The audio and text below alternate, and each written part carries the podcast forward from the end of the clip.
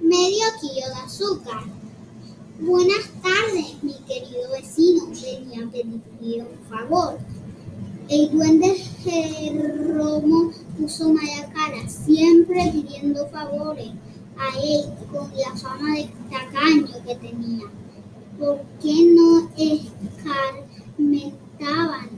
Él vivía tranquilamente en su hongo gigante sin pedir nunca nada a nadie. Durante el verano hacía sus provisiones para el invierno y durante el invierno se las comía.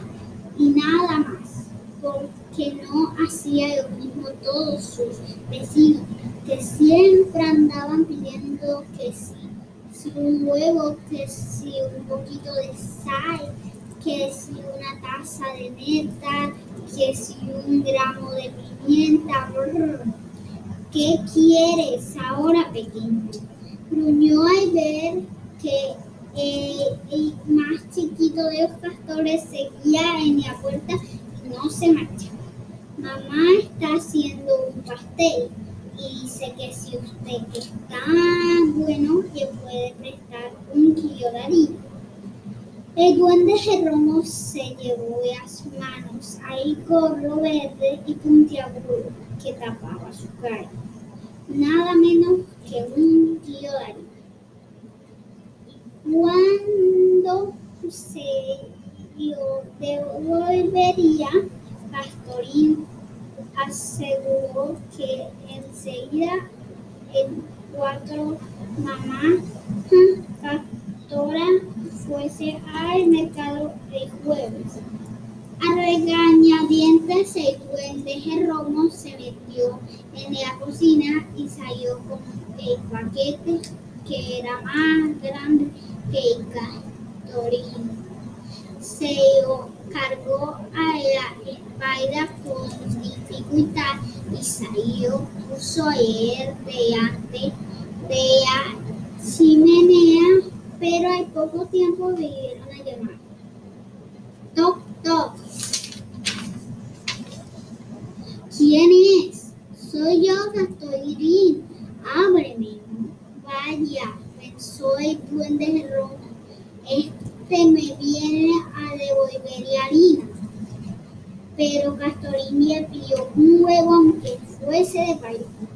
Su madre estaba haciendo un pastel. ¿Con qué Eh, por poco en lugar de huevo y era un garrotazo, pero entonces no podía recuperar nunca el kilo de harina prestado y dio un huevo, pero devolvió. Castorín, a pesar de todo, se marchó contento y el duende Jeromo cerró la puerta, le dio dos vueltas a la llave y se puso ahí. Al cabo de un rato volvieron a llamar. Era Castorín de nuevo. Ahora pedía una tacita de mermelada de frambuesa. También para el pastelito, ¿verdad?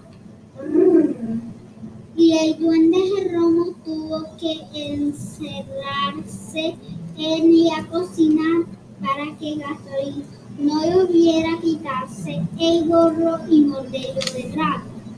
Pero para recuperar la harina y el huevo no le podía negar al pedigueño y le prestó la tacita de mermelada. Solo que en lugar de ser una taza de desayuno fue una de de café. Y en vez de mermelada de frambuesa era de ciruela para que se aburrieran y, y sirviera de él.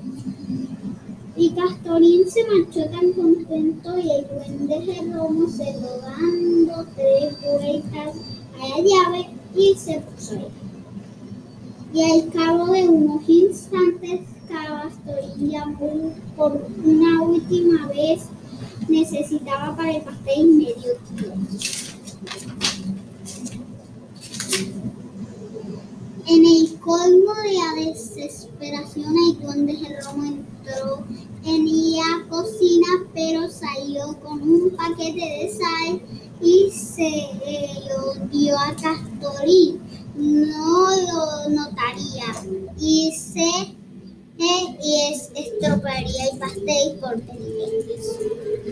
Y el duende Jeromo estaba leyendo cuando llamaron otra vez. Ahora era la familia de los castores en pie no venía todos juntos a felicitarlo por su cumpleaños y a regalarle el pastel. Y el duende Jeromo se desmayó.